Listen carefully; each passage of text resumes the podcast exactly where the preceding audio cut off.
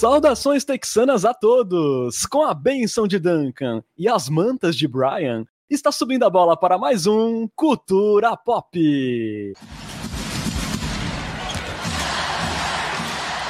No ar, uma edição extraordinária do seu podcast em português sobre o San Antonio Spurs, que chega para falar da trade deadline mais agitada da história dessa maravilhosa franquia, com Brian Wright vivendo grande fase. Deadline aí em que tivemos a impactante troca do nosso querido Derek White para Boston, além do negócio consumado por Tadeusz Young, que foi para Toronto e ainda levou junto com ele o grande projeto Drew Wilbanks. Em troca, vieram aí mais duas piques de primeira rodada, troquinhos interessantes e alívio salarial para o nosso Spurzão. Meu nome é Renan Bellini, falando diretamente de Santo e São Paulo. Comigo nessa para passar a limpo toda essa insanidade ele que foi o Hoje BR da Nação Popista no Twitter. Boa noite, Bruno Pongas. Rapaz, o que, que botaram na água do Brian Wright? Que San Antonio Spurs é esse na trade deadline? Rapaz, o San Antonio Spurs fez trocas ali por todas as temporadas em que a gente passou em branco na trade deadline, né? A gente tava esperando, tava até comentando antes do episódio, esperando o buyout de Tadeusz Young, o, o Bruce Wright, como bem falou aqui o nosso Matheus Gonzaga, o Leopão, deitou ontem nas trocas, né? Então, olha, não dá para reclamar. Se alguém, se a gente já tinha reclamado de Brian Wright em algum momento da história, eu pelo menos peço desculpas. Pois a gente começou tão pessimista, né? Off-season, né? Metendo pau por causa de Doug McDermott, de Brim Forbes, que a gente vai falar de novo hoje. Também por causa do Zach Collins. Veja só o que o homem aprontou nessa trade deadline. Finalmente vimos atividade, Bruno. E falando em atividade, o nosso ouvinte e Coyote Premium J. Kelmer pergunta, Bruno: nós trocamos Lucas Pastore por Pix? Olha, é... Lucas Pastore está no merecido. Mentira, ele não está descansando, Lucas Pastore está trabalhando. Ele falou que está aí com uma sexta-feira onde ele vai virar a madrugada, então infelizmente não vai poder estar conosco neste momento. Mas um abraço, Lucas Pastore, onde quer que você esteja. esteja. Grande Lucas Pastore, fiquem tranquilos, ele não foi trocado por Pix e nem levará buyout do Cultura Pop, ele só está hoje aí num, num DNP merecido, né? É... Bom, a gente começa aí pelo negócio mais bombástico e que foi o que mais tocou o coração da nação popista. Após cinco temporadas em San Antonio, Derek White foi trocado para o Boston Celtics, que em contrapartida mandou ali uma escolha de primeira rodada do próximo draft, protegida entre 1 e 4, além dos jogadores Josh Richardson, de 28 anos, Romeu Langford, de 22 anos, e ainda uma pick swap de 2028, que é aquela situação, né, em 2028. Se a pick do Celtics for mais interessante, o Spurs tem direito de trocar, né, de inverter a posição no draft. Então aí passando a limpo, né, Bruno, sai o White aí que tinha quatro anos de contrato, é, que o valor do contrato aumentava, né, ia custar 18 milhões na temporada 24-25, e chegam aí essa first de Boston e a pick swap de 2028. E Josh Richardson e Romeo Langford, que tem aí, além dessa temporada, apenas mais um ano de contrato. Os valores do Richardson é de 12 milhões, o contrato dele, enquanto do Langford de 5,6 milhões. Então, Bruno, saiu aí um titular com quatro anos de contrato, chegou uma first, uma swap e dois jogadores decentes, né? Só que com só esse ano e mais um de contrato. Você achou que ficou de bom tamanho aí pelo Derek White, esse negócio feito pelo Brian Wright? Cara, eu achei que foi uma excelente troca, né? O contrato do, do Derek White, por mais que a gente ame e idolatre o garoto White, eu acho que ele era um contrato não muito bom para um jogador que tem tido muitos problemas de lesão e não tem sido muito constante, né? Então acho que mover esse contrato e ainda conseguir um bom retorno em troca foi um, uma bela movimentação do Wright. Né? Então a gente pegou uma pick. Se a gente pega o leste hoje, ele está muito em aberto. Né? O Boston hoje é o sétimo colocado, mas os times ali entre o quinto, entre acho que o sexto e o décimo lugar, eles estão bastante embolados. Ainda tem bastante temporada para acontecer, então a gente não sabe muito bem o que vai acontecer com o Celtics. Acho que eles ficam um pouco mais fortes agora com o White, mas não sei se muda muito é, o ponteiro para eles, né, essa troca. Então é meio incógnita em que posição a gente vai ter essa pick. Né? Eu estimaria ali que na casa de 18, 21, alguma coisa nessa linha, mas não descartaria eventualmente é, ser uma pick de loteria, porque vai que dá algum bug no Celtics, alguns jogadores machucam e eles perdem os playoffs, por exemplo. Diga, Reno Bellini. Não, o que a gente pode garantir é que essa pick vai ser do Spurs esse ano, né? Não corre o risco dessa pick ficar entre 1 e 4, então isso é uma garantia que essa pick do Boston vai vir para o Spurs nesse próximo draft, né? Eu também acho que não deve mudar muito o ponteiro lá. Talvez o White, eu acho que vai ser mais útil do que era lá o Dennis Schroeder. É um cara assim com mais cara de armador do que o Boston tinha lá até agora. É, mas eu também acho que não vejo um grande aumento de rendimento do Celtics com a saída do, do White. Exatamente. E aí na troca ainda veio o Josh Richardson, que tem mais um ano de contrato. É um cara que ainda não é muito velho, ele poderia ser aproveitado, né? Então, dependendo de, é, de como ele atuar em San Antonio, é um jogador que pode ficar por mais tempo. Eventualmente, a gente poderia renovar num contrato mais amigável, né? Mas difícil saber o que vai acontecer na próxima temporada. Muito provavelmente ele pode ser trocado na temporada que vem ou sair sem render nada em troca para o San Antonio Spurs. O Romeo Langford é um jovem jogador que até agora não despontou na NBA, né? Então é um jogador que chegou na NBA com apenas uma temporada na universidade, então ele entrou muito jovem na NBA. Ele tem 22 anos, então para você ter uma ideia, ele tem a idade de muitos jogadores que entraram no último draft, jogadores sêniores, por exemplo, como o Corey Kispert do Washington Wizards, que o Matheus Gonzaga que aqui está nos escutando odeia. É... Então é, é um cara assim que até agora não desabrochou, mas vai que, né? Vai que com um pouco mais de tempo de quadro, um pouco mais de espaço que a gente não sabe se vai ter em San Antonio, ele poderia desabrochar. E essa pick swap, querendo ou não, ela é bastante interessante, né? A gente não sabe como vai estar tá nem o San Antonio Spurs nem o Boston Celtics em 2028.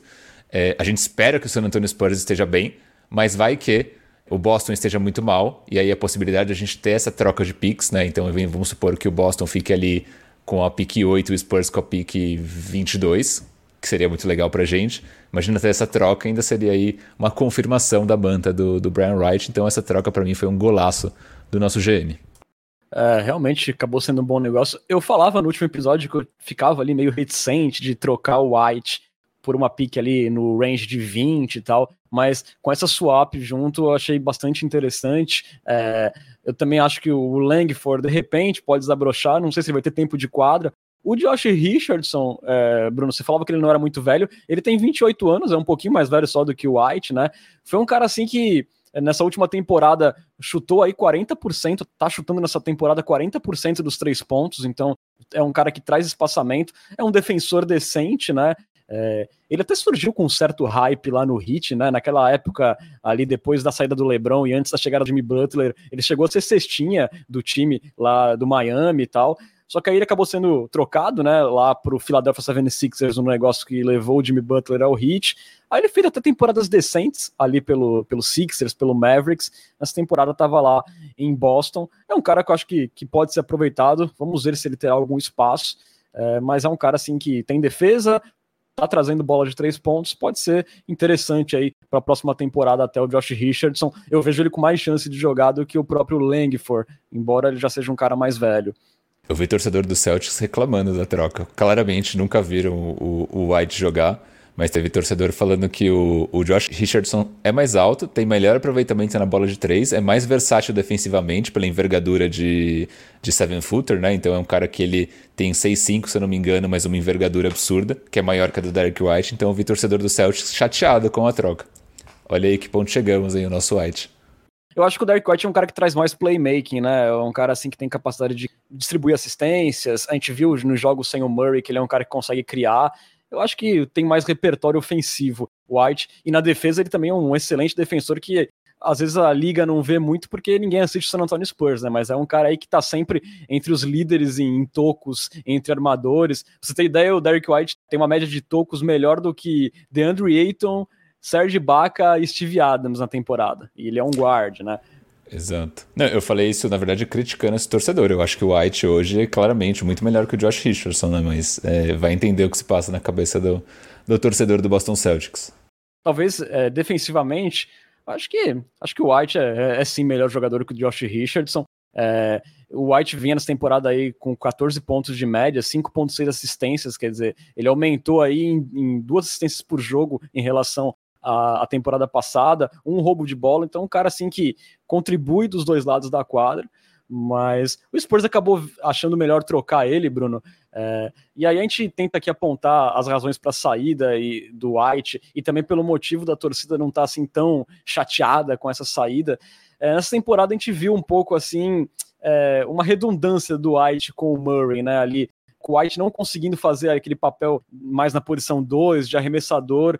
A gente viu claramente ele rendendo mais em jogos que ele teve mais a bola na mão. E, e aí você soma isso o, com o contrato ruim é, ruim não, né? Mas um contrato que não era tão amigável assim do White, a idade, o histórico de lesão, né? A gente sabe esse problema de, de facite plantar que ele já tem no decorrer da sua carreira, é, fez ele perder aí é, 36 jogos no ano passado entre essa lesão e também a Covid que ele teve e tal. É, a gente tem o Devin Vassell, né, pedindo passagem, também é um cara que pode fazer a função do White, que tem um upside ofensivo maior do que o White, vem mostrando nessa temporada, né? Também é um cara que tem defesa e tem uma bola de três melhor, que pelo menos nessa temporada, né, Bruno? Acho que uma das grandes é, decepções quanto ao White foi o aproveitamento dele na bola de três pontos. Um cara que já chutou aí 36% no passado, estava chutando só 31%, o que dificultou ainda mais, né? A utilidade dele no time titular, né? Por causa que era um cara que não estava conseguindo espaçar bem a quadra, assim, né? Sim, a temporada do, do White ela foi bem, bem constante, né? Eu lembro ali no começo da temporada que tinha torcedor furioso com o Derek White, porque ele não estava acertando absolutamente nada, nem de três, nem de dois, nem de nenhum tipo de, de situação. Ele melhorou bastante né, nesse, nesses últimos jogos, nas, nos últimos meses principalmente. Vinha sendo um dos principais jogadores do time, mas ainda com problemas. Né? O problema na bola de três, como você bem citou, 31% é muito pouco perto do que ele já chutou na carreira. Então é um cara que. É, eu acho que o que faz essa troca ser ainda mais interessante é o fato do Derek White ser um cara inconstante, não necessariamente inconstante, né? Mas acho que as lesões deixam ele, deixam ele, deixaram ele inconstante ao longo da carreira, né? Então o fato dele ter tido muitas lesões recorrentes, nunca ter conseguido ter uma grande sequência é, jogando bem, faz com que ele seja um cara que, por mais que seja um bom jogador, esse contrato alto, somado à idade, somado a um cara que se lesiona muito, é, é um cara que é o tipo de jogador que é bom se livrar, né? E o San Antonio Spurs conseguiu se livrar ele por um bom pacote. Então acho que é isso, cara. Foi, foi uma boa troca. Quer, saber, quer ver as reações da galera aqui à troca do, do Derek White? Manda aí. Começando ali do começo, né? O pessoal falando ainda de Lucas Pastore, falando aqui os comentários da Twitch, né? Pra quem tá escutando a gente no Spotify, então falando o Mike Eds falando que o Pastore não quis abandonar o Will Banks e foi junto com ele. O Victor Aburachid comenta que o Pastore vale pique de loteria. E o Matheus Gonzaga certeza. fala que ele vale quatro piques, pelo menos, olha aí. Aí o pessoal comenta, né? Tem o FB do VL comentando que foi um assalto à mão desarmada no Boston. O Kyle Hetkovs comenta que o Brian Wright é o nosso pastor e picks não faltarão. Bruno Sampaio falando que o White era preguiçoso. Você acha que o White era preguiçoso, Renan? Não, nem um pouco. Inclusive, para mim, uma das qualidades dele era um cara muito dedicado, que não, não tinha medo de colocar, de sacrificar o corpo, como os americanos dizem na hora de cavar a, os charges, né? Aquelas faltas de ataque. Eu acho assim que era um cara muito guerreiro e muito querido pela torcida.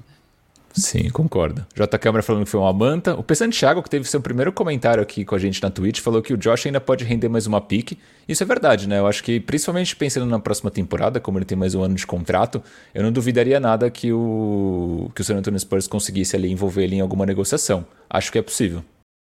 Pois é, né? E eu acho que realmente a troca acabou sendo muito boa para o Spurs, não tem, não tem o, o que contestar nisso, né? Uh, a gente tem outros jogadores que podem fazer essa função do White nessa temporada e também no futuro, né? A gente tem lá Devin Vassell, a gente tem o próprio Josh Primo, né? Que tem ali para posição de guard, então eu acho que foi, foi uma boa. Dando uma, uma relembrada, né, Bruno? Só para a gente se despedir aqui do White no Cultura Pop, ele foi 29 escolha de draft de 2017 pelo Spurs, já com 22 anos, foi um cara que chegou tarde na NBA. Fez cinco temporadas pelo Spurs, quatro de fato ali na rotação, né? É, os momentos marcantes do White foram ali nos playoffs de 2019, naquela série contra o Denver, né? Foi, era o primeiro ano do White na rotação e ele chamou responsabilidade até mais do que alguns veteranos do time. Teve 15 pontos de média naquela série, teve um jogo de 36 pontos ali no jogo 3 contra o Nuggets, que até hoje é o seu career high na NBA, tem aquela enterrada enfática na cabeça do Paul Millsap, foi ali um grande momento do White, e também um cara assim que sempre foi muito ligado com a comunidade. É, eu acho assim que a torcida do Boston Celtics vai ter um. pode esperar um cara dedicado que faz bem o serviço nas, nos dois lados da quadra. Eu acho que é uma boa peça para o Celtics. Eu confesso que eu não vejo assim um encaixe tão maravilhoso pela função do White. Ele também não vai ter muita bola na mão no Celtics, né? A gente sabe que a bola fica muito na mão do Jason Tatum, do Jalen Brown. E com ele arremessando assim, esse aproveitamento baixo dos três pontos, eu sinceramente tenho dúvidas é, do quão é, relevante ele pode ser para o Celtics, o que para mim torna essa troca ainda melhor para o San Antonio Spurs. É, eu acho que ele pode vir do banco no Celtics, inclusive, né? É, com o Celtics jogando ali com Jalen Brown, Jason Tate e Marcus Smart, faria sentido que o White viesse do banco com um pouco mais de bola na mão, né? Mas enfim, e o Luiz Pérez pergunta aqui se vai ter minuto White. Acho que não, né?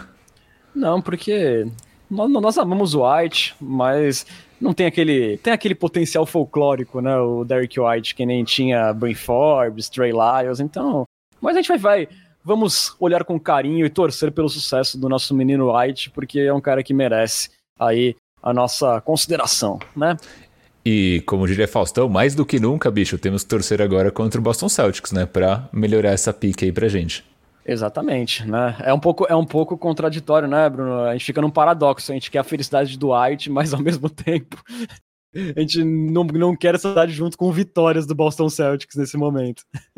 Exatamente. A gente precisa de duas coisas só. A gente precisa que o Toronto Raptors classifique para os playoffs e que o Boston Celtics, de preferência, perca o quanto for. Exatamente. É, bom, já que o Bruno puxou aí, vamos para outro negócio dessa trade deadline que acabou sendo mais do que um alívio, né?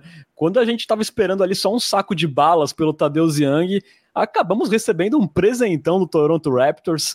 Os Dinos lá nos mandaram mais uma escolha de primeira rodada de 2022, ali protegida da loteria, né? Top 14 protegida.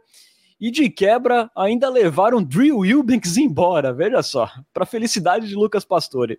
O negócio foi completado ali com Goran Dragic, que veio para o Spurs num contrato expirante de 19 milhões e provavelmente deve receber um buyout e assinar aí com algum contender.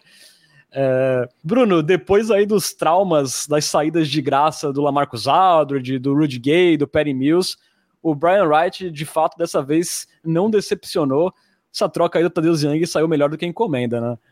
Cara, eu não esperava essa troca de jeito nenhum, né? Para mim foi uma, uma surpresa enorme, ainda mais pelo que veio na troca, né? Então essa pique do Toronto é, tem grandes chances de vir de fato, né? Porque o Toronto hoje está é, bem classificado ali no leste, tem grandes chances de, de entrar nos playoffs. Embora o cenário do leste ele é meio complexo, né? Porque você tem alguns times bons ali que vão jogar o play-in. Né? Hoje, se eu não me engano, seria o Charlotte Hornets e o Atlanta Hawks, então não são adversários exatamente fáceis. Se o Toronto Raptors ficar ali em sétimo ou oitavo, tem alguma chance é, de não ir para os playoffs de fato. Mas eu acho que hoje o time do Toronto é um time sólido e ainda é melhor que Charlotte Hornets e Atlanta Hawks. Então acho que a chance deles irem é bastante grande. Conseguir colocar o Tadeusz Young por uma pique não estava nos nossos maiores sonhos, né? A gente falava sobre isso lá no começo da temporada, mas chegou um momento da temporada que a gente pensou que isso jamais aconteceria, né? A gente falou muitas vezes sobre um buyout do, do Tadeusz Young. E, além de tudo, tendo isso em conta, colocar o Drew Wilbanks nesse pacote e despachar ele para Toronto foi tipo para abrir um champanhe lá em San Antonio, né? Então, essa foi a, a grande manta de Brian Wright para mim. Com certeza, essa troca foi muito boa. E só esclarecendo, né? Caso Toronto fique de fora dos playoffs, é, essa pick viria para o Spurs no próximo draft, em 2023, e seria protegida no top 13. E se, de novo, é, o, se a escolha do Raptors for ali 12, 11, for top 13, aí essa pique de primeira rodada virariam duas de segunda rodada em 2024, né, Bruno? Exatamente, mas acho bem improvável, assim, acho que tem alguma chance do Raptors ficar de, de fora dos playoffs nessa temporada, embora eu ache improvável, mas na temporada que vem, com a evolução do Scottie Barnes, eu acho que o, o Raptors tende a se fortalecer cada vez mais. Então acho que essa pick vai vir para nós, se não esse ano, que eu acho improvável, no, no ano que vem. Acho difícil que ela vire duas seconds. E o Matheus Gonzaga comenta aqui, né, que os caras queriam o Poro, Porto e foram dibrados pelo, pelo Wright. Isso é verdade. Você sonha com o Porto e acorda com o Drew Eubanks. Aliás, pobre Drew Eubanks, né? Ele já foi dispensado pelo Raptors. Eu acho que ele nem viajou, né? Inclusive, Bruno, já que o Pesca não tá aqui, eu posso fazer essa pergunta. Será que o Spurs podia fazer uma caridade e tornar Drew Eubanks o novo Jeff Ledbetter? Seja um cara lá que fique fixo no Austin Spurs para sempre. Eu não vou aqui nem cogitar momento, é, Minuto Wilbanks, porque eu sei que vocês vão ser contra, mas aqui no chat o pessoal pode falar se eles vão ser a favor ou contra o Minuto Wilbanks, campeão. Vamos ver aí se o Wilbanks é, consegue aí um empreguinho ainda, nem que seja na G-League, né, minha gente? E uma pergunta, Bruno, eu não sei qual foi o nosso ouvinte que fez, mas ele me pediu, acho que lá no grupo de assinantes do Cultura Pop, ele me pediu para te perguntar, Bruno, e agora, quem será o novo grande projeto do San Antonio Spurs? Ah, é, vamos lá. Este é um grande projeto. Romeu Langford.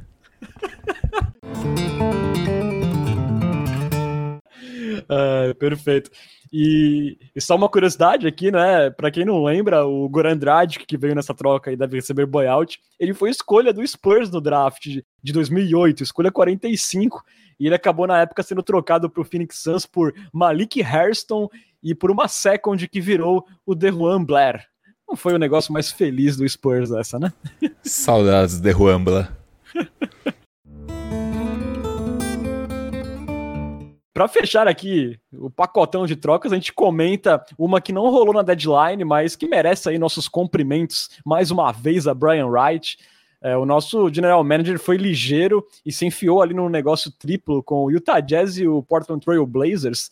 Ele mandou para Utah o recém-chegado Juancho Hernan Gomes, que veio ali na troca do Forbeira, e recebeu uma pique de segunda rodada do Jazz de 2027 além ali do contrato expirante do guard Thomas Satoransky, no valor de 10 milhões. Satoransky, que é mais um candidato a buyout.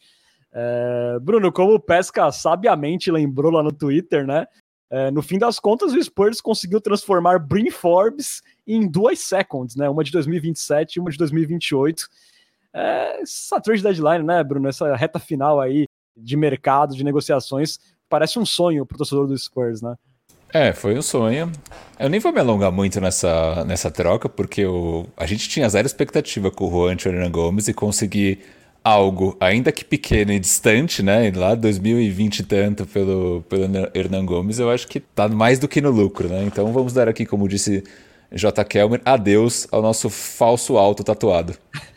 Perfeito. E aqui uma outra curiosidade, né? Brin Forbes ele deu mais retorno em escolhas ao Spurs do que Aldridge, Perry Mills e Rudy Gay juntos, né? Veja só, Brin Forbes. Se ele quiser voltar, né, Bruno, na próxima temporada, né? Só para vir e ser trocado novamente, a gente aceita. A gente pode ficar nesse looping com o Brin Forbes para sempre, né? A gente traz ele, troca por duas seconds, volta. E aí até acumular seconds infinitas. Exatamente. E aqui no, no último momento de apreciação a Brian Wright, né? A gente lembra que aquela sign and trade do DeRozan acabou aí rendendo então duas escolhas de primeira rodada e mais uma second, né? Foi no fim das contas um ótimo negócio. É, também a gente estava ali na iminência de perder o DeMar DeRozan de graça também e o Brian Wright conseguiu transformar isso em duas firsts e uma second.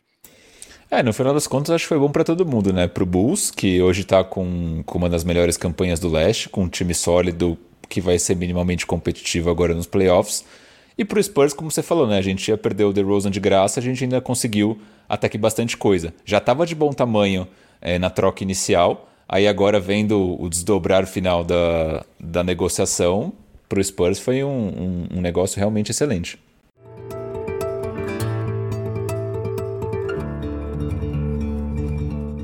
Galera, fazendo um balanção aí de tudo que a gente falou, né?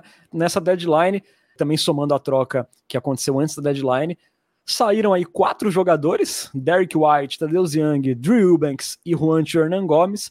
Chegaram aí Josh Richardson, Romeo Langford, Goran Dragic, Thomas Satoransky e aí a parte mais importante que foram as picks. Uma de primeira rodada de Toronto em 2022, top 14 protegida, uma de primeira rodada de Boston, também 2022, top 4 protegida, uma pick swap com Boston em 2028 e uma second de Utah de 2027. Então aí o balanço dessa trade deadline histórica para o Spurs aí, aplicando mantas e acumulando picks para os próximos anos. É, e uma outra curiosidade, informação lá do jornalista Dan Weiss, lá da Bell Sports Southwest, o Spurs fechou essa temporada regular com quatro trocas no total, né? Foi a segunda com mais trocas na história da franquia. Só ficou atrás ali da temporada 84-85, quando o Spurs fez cinco trocas, né? Então, vimos bastante atividade, como não estamos acostumados com o San Antonio Spurs. Bom, dessa forma o Spurs vai chegar para esse draft de 2022 com três escolhas de primeira rodada e duas de segunda. Em termos de cifras, após as movimentações, o Spurs seguiu aí na folha salarial quase 10 milhões abaixo da Luxury Tax, então não corre risco de pagar multa. É, já para a próxima off-season, tem oito contratos garantidos, ali totalizando 70 milhões. É, caso não renove com o Looney Walker e se desfaça ali dos jogadores que têm contratos não garantidos, como por exemplo o Trey Jones, o Spurs pode ter ali até por volta de 30 milhões para investir de repente em um jogador na próxima off-season. É, um valor, por exemplo, que seria suficiente para dar um salário máximo a um cara aí com até seis anos de experiência na liga. Um exemplo, o pivô de Andrew Ayton, do Phoenix Suns, que vai ser agente livre na próxima off-season. Agora, por exemplo, se o Spurs quisesse um cara tipo Zach Lavine, que também vai ser agente livre, precisaria de alguma manobra, já que ele tem oito anos aí de experiência e o salário máximo que ele poderia receber era de 35 milhões, né? Então fica um pouco mais difícil o Spurs ia ter que abrir mão aí de repente do Zach Collins, fazer alguma troca para aliviar cap space. É, mas é mais ou menos esse o cenário, Bruno, quase 30 milhões aí para investir. É, essas três piques de primeira rodada no próximo draft. Para você, qual que deveria, deveriam ser aí os próximos passos ao final dessa temporada, Bruno? É, você acha que o caminho é a gente tentar buscar esse free agent de peso? Ou você acha que o foco tem que estar totalmente no draft, até pensando de repente em conseguir subir. Pintou. Pintou? Pintou o quê, Bruno? Bruno Pongas, ele mesmo, resgatou peça para Renan ofender Kawhi Leonard. É com você, Renan Bellini. É, só aproveitando esse calor feroz aqui de Santos, para desejar né, que esse Judas queime nas chamas da sua consciência e tenha um final de semana terrível. Muito bom que, que vai acontecer no final de semana do, do nosso Sacripanta, Renan Bellini? Sei lá, o micro-ondas dele podia quebrar. Acho que ia ser um, ia ser uma, um péssimo dia para ele com o micro-ondas quebrado, não é mesmo? É, voltando, né? Você tinha perguntado qual o caminho que o San Antonio Spurs deveria seguir, é isso? Isso, foco na free agent, na, na, na agência livre, ou tentar aí no draft de repente subir para pegar ali um top 3, quem sabe. Cara, eu não gosto muito das opções que. Pelo menos das opções mais. dos melhores jogadores que vão estar disponíveis nessa free agents, né? Então aqui a gente está falando de. Peguei uma lista com cinco jogadores é, que foi postada ali pelo jornalista Dylan Hunter Carter, tá? Ele falou de Zach Lavine, Bradley Bill, DeAndre Ayton, Miles Bridges e Colin Sexton. São bons jogadores, de fato, mas nenhum deles que você olhe e fale, puta, eu vou dar o max para esse cara ser o, o cara da nossa franquia, né? Então, assim, mediante as opções de grandes estrelas, entre aspas, que vão, vão estar disponíveis aí na próxima Free Agents, eu honestamente não me animo a dar grandes contratos, né? Eu preferiria ir por um caminho de draft, seja draftando com as picks que a gente vai ter, né? Então a gente vai ter a nossa pick que, que a gente torce para ser uma pick top 5, mas a gente ainda não sabe como vai ser. Quem dera seja uma pick 1, né? Por que não? Podemos sonhar com isso. É, e com as outras picks, a do Boston Celtics e a do Toronto Raptors. Vai que a gente dá uma sorte consegue fazer ali três boas escolhas, eu acho que já começa a ser é, uma mudança de ventos na franquia San Antonio Spurs. Se, somado a isso, a gente conseguir trazer aí um ou dois free agents que talvez não sejam os melhores free agents possíveis, mas que poderiam aí de repente estar numa timeline é, de evolução ainda, com seus 25, 26 anos, que ainda não sejam talvez é, do nível do, do Miles Bridges da vida, mas que estejam evoluindo, talvez a gente tenha ali um, um caminho promissor para nossa franquia. Eu evitaria entrar em loucura, né? Loucura para mim seria, por exemplo, você dar um max no Colin Sexton. Acho que não faria sentido nenhum. Ou mesmo pro DeAndre Ayton. Acho um, um bom jogador, acho que é um cara que poderia contribuir, mas por um max acho meio pesado, né? Então não faria esse movimento, tentaria ir comendo pelas beiradas até a gente ter uma oportunidade realmente melhor. É, 30 milhões para o Eiton também eu concordo com você, Bruno. Tô, tô contigo nessa. Não me empolga muito essa classe de agentes livres, mas a do draft me empolga. É, aqui até pessoal comenta aqui no chat, né, sobre trocar é, as escolhas, subir no draft. Você acha que valeria a pena, de repente, se o Spurs caísse mesmo ali no range de 7, 8 no, no draft, de repente usar uma escolha para tentar subir ali para o top 3? Você acha que valeria um movimento desse por um Paulo Banchero, por um Chet Holmgren? Cara, sim. É, eu acho que o top 3 do próximo draft é bastante promissor. Depois você tem ali dois ou três jogadores também bastante interessantes, mas depois disso, esse próximo draft ele vai ser uma grande incógnita. Então eu acho que se o Spurs de repente pega até uma pick 5, eu faria uma movimentação para a gente tentar entrar ali no, no top 2, top 3, ou até, por que não, brigar por essa pick 1. Eu acho que eu, particularmente, né, analisando os jogadores que eu já analisei até agora, eu gostaria muito do Chet Holmgren. Acho que é um jogador de, de risco, né, pela questão da, da, da, parte física e tudo mais, mas acho também que é o jogador que pode ser a maior recompensa, né, um jogador que, é, no melhor dos cenários, né, no mundo das ideias, ele tem tudo para ser ali o, o famigerado talento geracional. O Bancheiro e o Jabari Smith também, é, mas eu acho que se a gente pensa em potencial como um todo, eu me encanto mais com o potencial do chat, mas dentre os três acho também que é o de maior risco, mas eu sim faria essa movimentação para subir no draft. Pois é, eu concordo contigo sobre esse teto do, do chat, mas por ser tão difícil você ter uma escolha nesse range, também eu, eu considero muito risco. E por isso eu tenho hoje o, o Paulo Banchero como meu favorito, né? Mas eu acho que ambos poderiam ajudar demais o San Antonio. Aqui o Caio Retkovski já fala que ele prefere o Jabari Smith. Então a gente vê que não tem ainda uma unanimidade sobre o top 3, então isso mostra que os três jogadores poderiam ser bastante é, úteis para mudar aí os caminhos do San Antonio Spurs nos próximos anos. Exatamente, Bruno Sampaio fala para dar um biotônico fontura pro chat e o Caio fala que, que o biotônico faz milagre, que ele tem fome até hoje pelo, pelo biotônico fontura. Maravilhoso. Aqui o FB Dove, né, nosso ouvinte, ele fala assim, pô, o Bradley Bill vale pegar na agência livre. E aí, Bruno, você acha que o Bradley Bill vale? Cara, eu não me animo. Eu acho que é estrela de segundo escalão. Né? Eu acho que se a gente não for. Por exemplo, se você coloca no papel quem é melhor, é Bradley Beal ou DeMar DeRozan? Eu acho DeRozan um jogador melhor no, no todo. Né? E o Spurs não, não conseguiu nada com o DeRozan, né? Então eu não faria essa movimentação pelo Bill. E você? E, não, e mesmo se você achar o Bill melhor, não é muito melhor do que o DeRozan, né? Então não mudaria muito a gente de patamar pensando nisso. Também é um cara que tá indo pra cirurgia agora, também, né? Vem aí com um certo históricozinho de lesão. Eu também acho que não é um cara para para mudar a gente de nível assim, um cara que vai ser o nosso franchise player, eu não faria não pelo, pelo Bill, eu esperaria um pouco mais. Eu acho que o Spurs tem que caprichar nesse draft aí. É, tô com o Bruno nessa, se for preciso subir aí para pegar um desses três caras aí do top 3. E, de repente, né, quem sabe, né, é, se a gente tiver um, uma dosezinha de sorte aí com um milagre, quem sabe a gente não chega na, na, loteria, né, Bruno, sem precisar subir, né, sem precisar dar nenhuma escolha. A gente na loteria mesmo consegue uma top 3. É difícil, mas já aconteceu, já, já aconteceu com o Pelicans, já aconteceu com o Lakers, por que não com o San Antonio Spurs? Fé na pique 1, Renan Bellini, vamos fazer aqui nossas orações. Exatamente.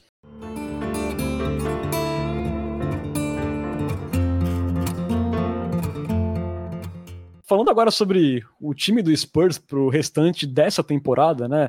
Aí com as chegadas do Josh Richardson, do Langford, eu nem vou considerar aqui o Dragic e o Satoransky, porque eles provavelmente vão levar buyout, vão ser dispensados.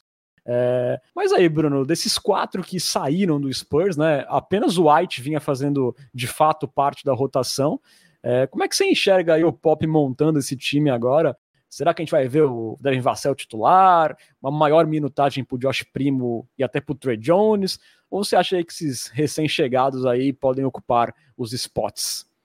Cara, eu tenho um pouco de dúvida sobre a movimentação para quem vai ser o titular, mas eu apostar, apostaria no, no Looney Walker, né? Pegando ali essa vaguinha do, do Derek White. Acho que o Vassell vai continuar vindo do banco ali, jogando minutos na posição 3, na posição 4. Acho que o Keita Bates Diop tem chances de voltar a jogar minutos na posição 4. E acho que o Josh Richardson vai jogar alguns minutos ali na 3 e provavelmente na 2.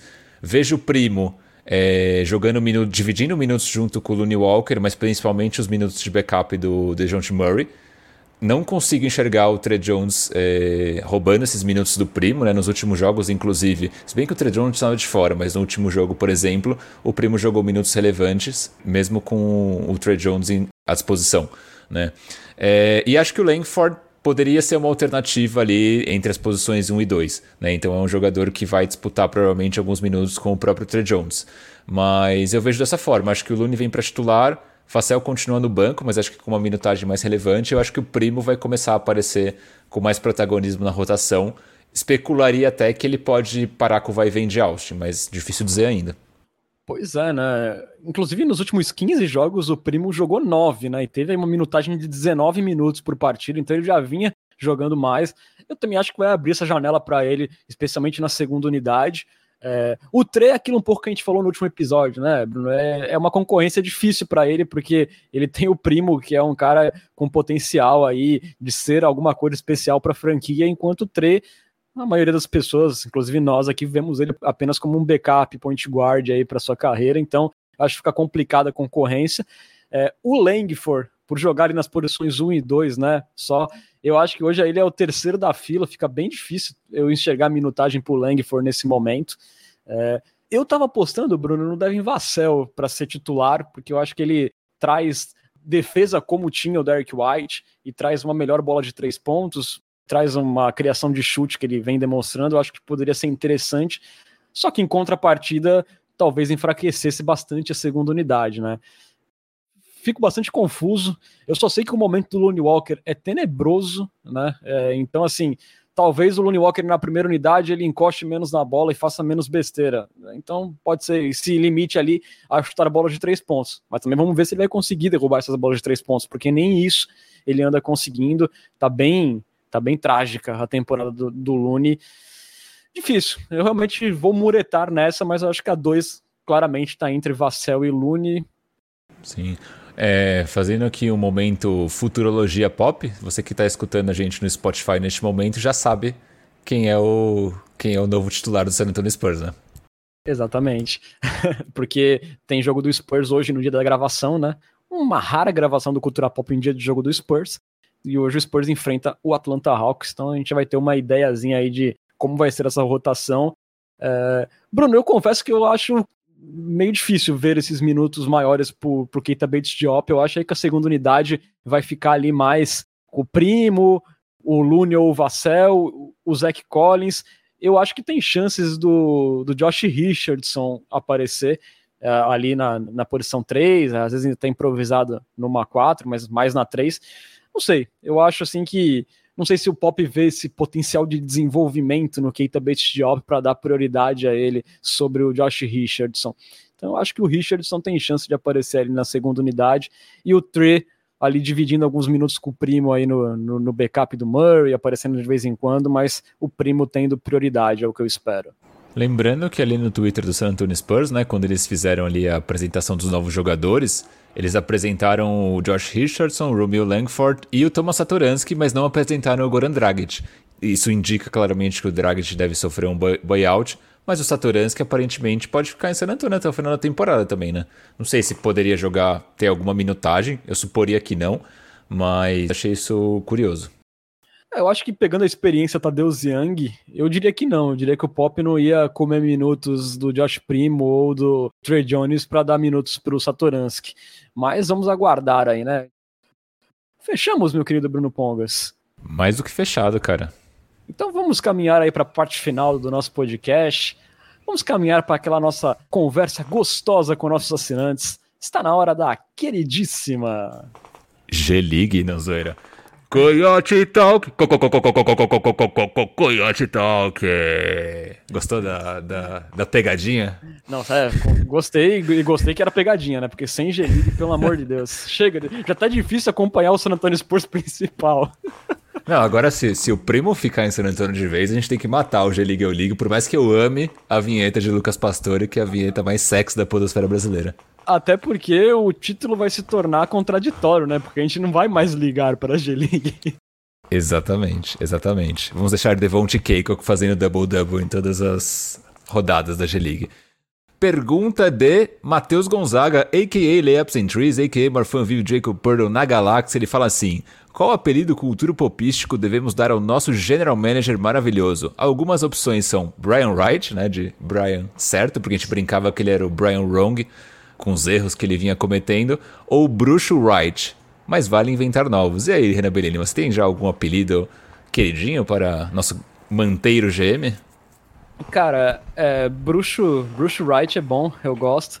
Mas também podia ser o Zika da confecção, né? Porque que... lá na confecção que se faz as mantas, né? É, é isso aí. é isso aí, cara. É o Zika da confecção. Não dá Você pra vir gravar podcast, sério. Cara, eu, eu gosto do Bruce Wright. Vou, vou pensar em mais apelidos. Ainda não, não coloquei cabeça nisso, cara. Mas gosto do Zika da, Zika da confecção. Meu Deus. É, cara, eu tô, na verdade, evitando me empolgar com o Brian Wright, porque, né, vamos esperar mais um pouquinho, né? Mais, mais alguns meses pra off-season, vamos garantir que ele faz tudo bem, vamos garantir que a gente faz um draft bom, antes de, é, de pesar mal né, nos elogios, né? É, é tipo elogiar juiz antes da hora, né, cara? Exatamente, o Antônio Menezes fala aqui que ele é o Zica do Pântano. É, pergunta dele, Perseu, ele fala assim, temporada 22-23, o que esperam? O que você espera, Renan Bellini, da temporada 22-23? Cara, eu acho que se a gente conseguir aí o, o, talento geracional no draft, a gente pode esperar uma, uma temporada mais empolgante, quem sabe algum nome complementar aí na agência livre que possa melhorar o time, é, e aí a gente briga, de repente voltar aos playoffs, a gente consegue aí um Paulo Banchero, um Chest Holmgren, a gente não sabe, né, se o, o Murray ainda tem para onde crescer, né, depois dessa temporada, o Keldinho parece que tem para onde crescer, eu acho que pode ser uma temporada melhor, dependendo do acerto que a gente tiver no draft. Se a gente tiver um jogador ali só na média no draft, eu acho que tende a ser uma temporada bem parecida com essa, com a gente é, perdendo jogos e aproveitando oportunidades aí para somar ativos, né, não tem muito o que fazer. É, é, é, a dificuldade de um mercado pequeno na NBA, né? Exatamente. Você acha que tem alguma chance do San Antonio Spurs se de repente não for bem sucedido no draft, pelo menos agora no primeiro momento, de querer implodir mais ainda e trocar um DeJounte Murray da vida, ou você acha isso improvável? Ah, eu acho que não. Eu acho que essa trade deadline empolga a gente quanto à atividade, mas eu acho que também não é tão brusco assim. Eu acho que o DeJounte Murray é um cara aí que a franquia pensa em manter por muitos anos, até pela identificação que ele tem, né? Quando ele foi escolhido para o Star foi muito bonito ele agradecendo o Spurs por ter acreditado nele, né? Lembrando que ele teve uma infância muito difícil e acabou caindo no draft, né, por causa do histórico de vida dele. Então eu acho que é um cara assim que o Spurs deve querer manter. É Agora sim, né, Bruno? Vamos ver o que o que Aldinho vai mostrar de repente no ano que vem, né? No decorrer da temporada. Se ele ficar meio que na mesma, eu não sei se o Spurs começa a pensar se, ó, vamos tentar trocar enquanto ainda tem uma dúvida sobre ele.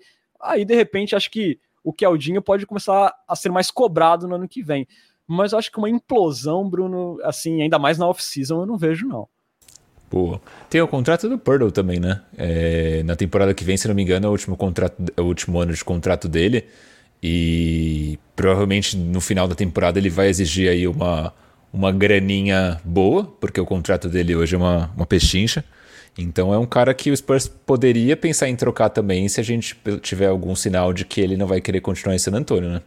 Exato, por causa que, né, teríamos que pagar uma bala na renovação eu, e não parece o momento ainda do Spurs, né, abrir os cofres, assim, porque o time não, não parece que vai estar competitivo, assim, no, no curto prazo. Talvez seja uma boa uma troca do Porto no ano que vem, por mais duro que, que possa ser, mas a gente também tem aquela expectativa, né, do Zach Collins ficando saudável, de repente ele pode se tornar, né, esse jogador pro Spurs na posição 5, quem sabe no futuro, e aí acho que abriria mais margem para a gente pensar numa troca do Porto. Aqui o, o Matheus Gonzaga fala que o Keldinho é elegível para uma extensão nessa off-season. Você já daria para ele, Bruno? Sim, com certeza. Com certeza. Acho que é um jogador que está evoluindo, ainda é bastante jovem, né? Deu um salto nessa temporada, querendo ou não, né? A evolução dele nas bolas de três é, é bastante impressionante. Acho que o que falta para o Keldon é, é, a parte de criação de arremesso mesmo, né? Ele é um cara que ele arremessa bem parado, que ele infiltra bem, mas ainda não é um cara capaz de é, criar uma jogada sozinho, né? Então pode ser um próximo passo de evolução, mas eu acho que pode acontecer devido à idade dele. Boa, eu também acho que vai vir essa extensão aí. E é o que eu falei agora há pouco, né? Essa próxima temporada a gente já começa a esperar um pouco mais do que o Dinho. Exato. E falando de futuro de Jacob Purtle, eu adoraria escutar, na verdade ler, a opinião de Matheus Gonzaga, o maior fã vivo de Jacob Purtle na galáxia, sobre o que fazer com Jacob Purtle na temporada que vem. Esperamos no chat.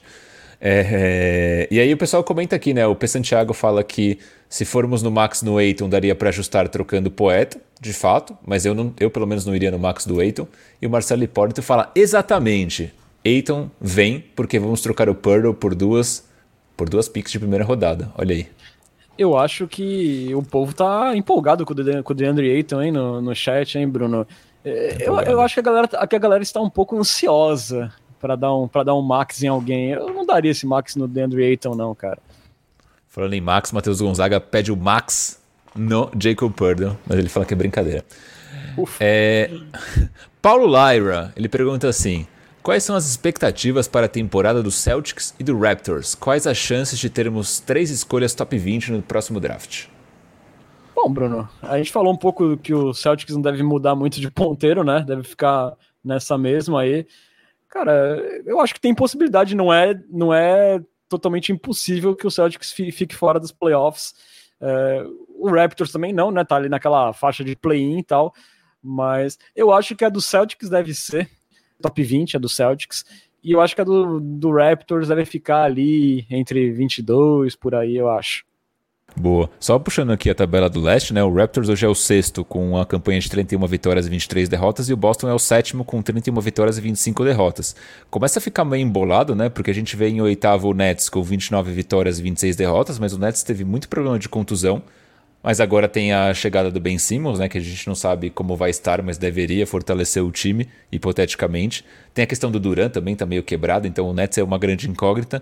Depois você tem o Hornets é, em nono com 28-28 e o Hawks em décimo com 26-28. Então, assim, pela campanha que tem feito o Raptors, a tendência é que eles vão de fato para os playoffs e o Boston também. Para os playoffs não, né? Pelo menos para o play-in e o Celtics também. Mas ainda tendo em conta aí esse embolamento da Conferência Leste, é muito difícil dizer como que vai ficar esse cenário de play-in, né? E o play-in tendo Hornets e Hawks como os times em, em nono e décimo, acho que ele fica meio aberto, né? Porque o Hawks, querendo ou não, é um time competitivo.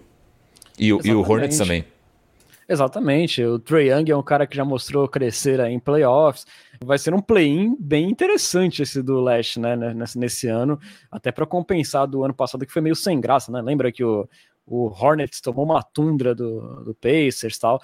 Então acho que vai ser bem divertido e realmente está muito aberto. É difícil fazer esse exercício de futurologia para essas piques do Raptors e do Celtics. Exatamente. Aí só voltando no assunto do Purdue, o Matheus Gonzaga fala que depende, né? Dar uma o, o que fazer com ele, né? Se formos reconstruir na timeline do Murray, vale manter pagando até 16 milhões, se não, troca. Olha aí. Tá aí o veredito. É, 16 milhões.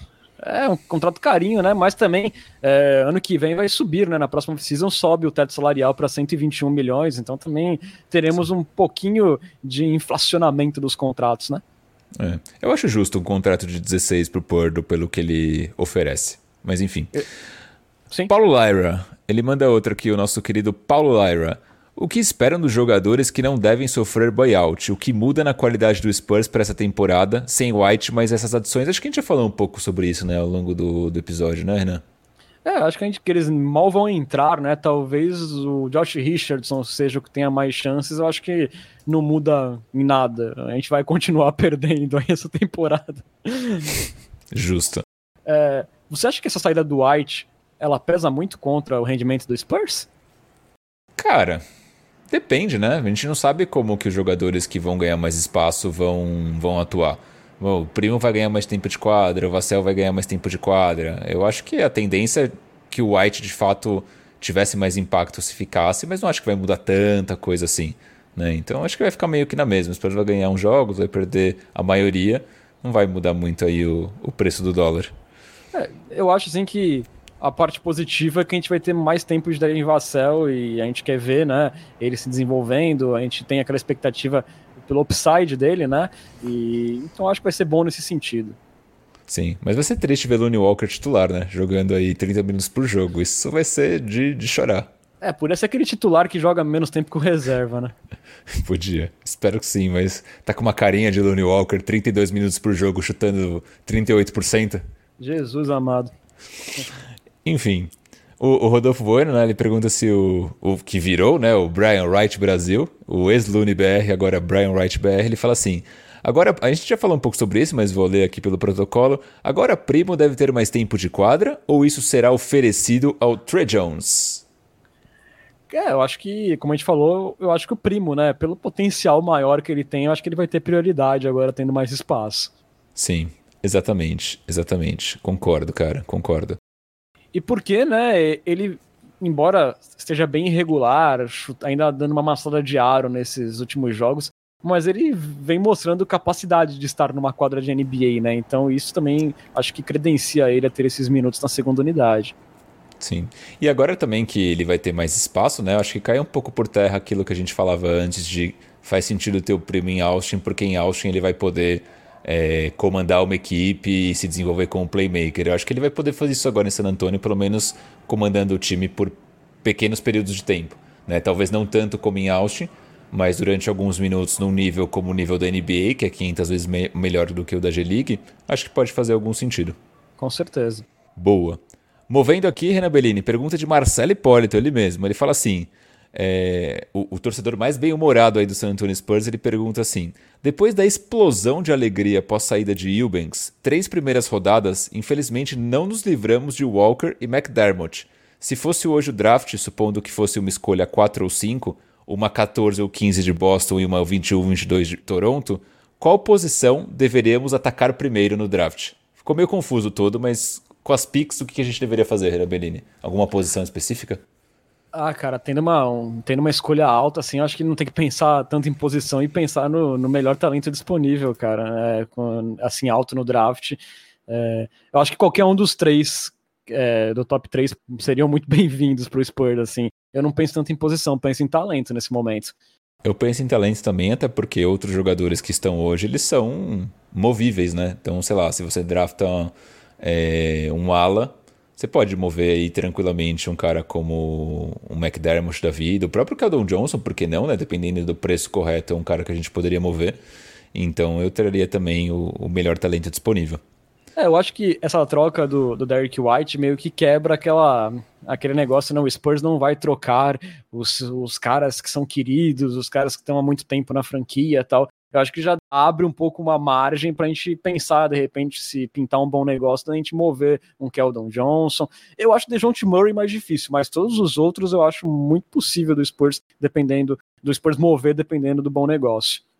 Exatamente. Nosso Leopão comenta aqui que para a primeira pick ele iria no upside e para as outras duas tentaria um SF ou PF versátil e um pivô reserva. Então tá aí.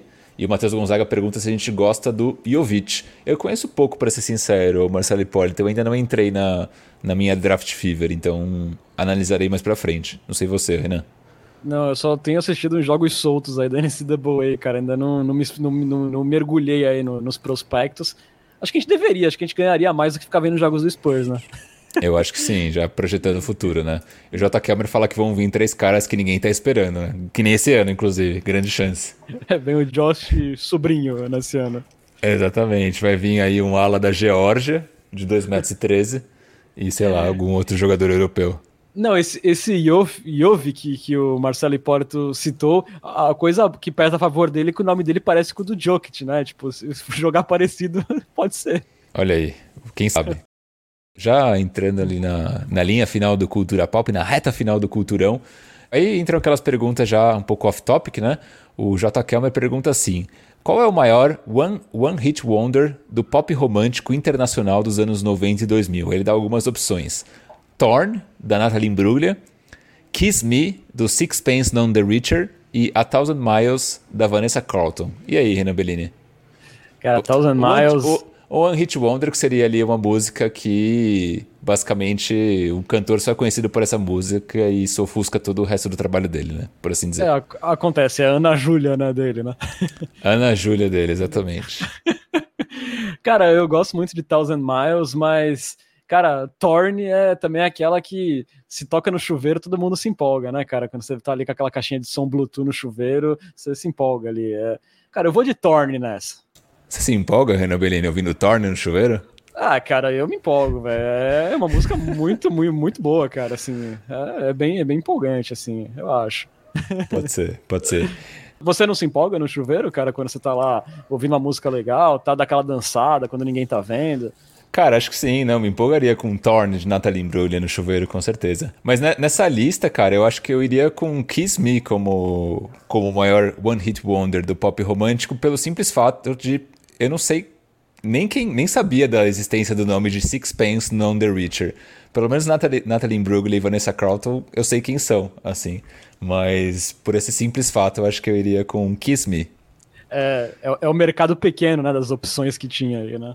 Exatamente, o mercado pequeno. E a música da Vanessa Carlton, ela tipo, é um hit absurdo, né? Inclusive foi ele tema das branquelas e tudo mais. Então, enfim, vou, iria de Kiss Me, você iria de Torn, é isso? Isso, isso exatamente. Para fechar, o Leopão, né, o Matheus Gonzaga, ele fala assim: Então quero perguntar pro podcast seu top 3 comédias românticas of all time. Então quem que é o GOAT das comédias românticas aí, Renan Bellini? Na verdade, top 3. Começa você aí, que eu tenho que pensar, que eu não pensei nessa. Cara, eu vou começar com a lista do Lucas Pastore, que ele fez questão de nos enviar essa, né? Ele mandou aqui como se fosse a primeira vez, em primeiro lugar, falou que essa é absoluta, não, não tem ninguém que a destrone. Depois ele manda 10 coisas que eu dei em você, e depois ele manda de repente 30. Uma boa lista. Eu fui de como se fosse a primeira vez, eu concordo com o Lucas Pastore nessa, para mim aí é o, o, Michael Jordan das comédias românticas. Depois eu fui de A Verdade no e Cru, e depois eu fui de O Lado Bom da Vida. Que foi um filme que acho que ganhou o Oscar, inclusive. Não lembro se ganhou ou se concorreu ao Oscar de melhor filme, um dos dois. Exato. Ah, eu acho que eu vou acompanhar vocês como se fosse a primeira vez, mas eu acho um, um filme fofinho, aquele Sexo Sem Compromisso, com o Ashton Kutcher e a Mila Kunis. É, Gosto. Mila Kunis não, o Ashton Kutcher e a Natalie Portman, eu acho esse filme... Não, é com, é com a Mila Kunis, não é? Não, com a Mila Kunis é o que é o Justin Timberlake, é o Amizade Colorida. Amizade é, Colorida, é verdade. São filmes, são filmes parecidos, são filmes é parecidos. Verdade. Cara, eu vou ficar com esses dois aí, o terceiro tô... Confesso que me deu branco aqui, cara. Me ajuda aí, Bruno. Coloca o terceiro aí. Cara, um, não sei. Uma menção, uma menção honrosa que você não botou nos seus aí. Juno. O Juno é bom, cara. Boa. Juno boa. é bom, é uma boa, né? Uma boa. Uma, e uma, uma opção mais alternativa, por assim, menos mainstream, por assim menos dizer. Mainstream. Mas, mas aqui concordamos que, como se fosse a primeira vez, é o clássico master do grande monstro Adam Sandler. Exatamente, Adam Sandler, que é o ghost das comédias ruins. É... Enfim, Renan Benini, fechamos esse episódio especial do Cultura Pop, o Culturão 62. Boa. A gente pensou que ia ser um Cultura Pocket, né? No começo da tarde de ontem, a gente pensou que ia ser um Cultura Pocket, que a gente ia abrir para falar ali rapidamente do Tadeu Ziang, sendo trocado por uma second ali, top 55, mas de repente o mundo caiu e aí o episódio já durou aqui mais de uma hora, vejam só. Bom, galera, você sabe que pode seguir o Cultura Pop nas redes sociais. Estamos no Twitter, no Instagram, no arroba Cultura Pop Pod mesmo endereço da Twitch, onde você assiste nossas gravações e também pode apoiar o Cultura Pop. São dois caminhos para assinar nosso canal. Ou via Amazon Prime, com assinatura saindo de graça, isso mesmo que você ouviu, de graça, ou então ali pagando a bagatela de R$ 7,90 por mês. Das duas formas, você vira um Coyote Premium que vai ter acesso a benefícios exclusivos aí, como estar com a gente num grupo do WhatsApp, dar pitacos em nossos roteiros, mandar essas perguntas maravilhosas para a Coyote Talk também ganhar emotes exclusivos para interagir na Twitch. Qualquer dúvida sobre assinatura é só procurar a gente no inbox. E registrando também que o Cultura Pop é uma parceria com o site Spurs Brasil, que desde 2008 é a sua fonte de notícias em português da franquia Silver and Black. Acesse lá spursbrasil.com. Valeuzão, meu querido Bruno Pongas, por este episódio, é, depois dessa trade deadline totalmente maluca e positiva para o San Antonio Spurs. Valeuzão aí por este dueto. Obrigado, Renan Bellini. Obrigado ali aos quase 30 cultura poppers, né, que participaram ali do episódio ao longo da nossa jornada. Um abraço a vocês, um abraço também a Lucas Pastore, né, que não apareceu por aqui, mas com certeza estará de volta no próximo episódio para nos encantar com a sua beleza e com seus belos comentários. Aguardamos aí, Lucas Pastore. Hoje vamos ficar devendo aquele pagode maravilhoso que só o Lucas Pastore consegue trazer pra gente nos encerramentos. Valeu, galera. Você esteve aí na companhia de Renan Bellini e Bruno Pongas. Muito obrigado pela audiência e até a próxima. Tchau!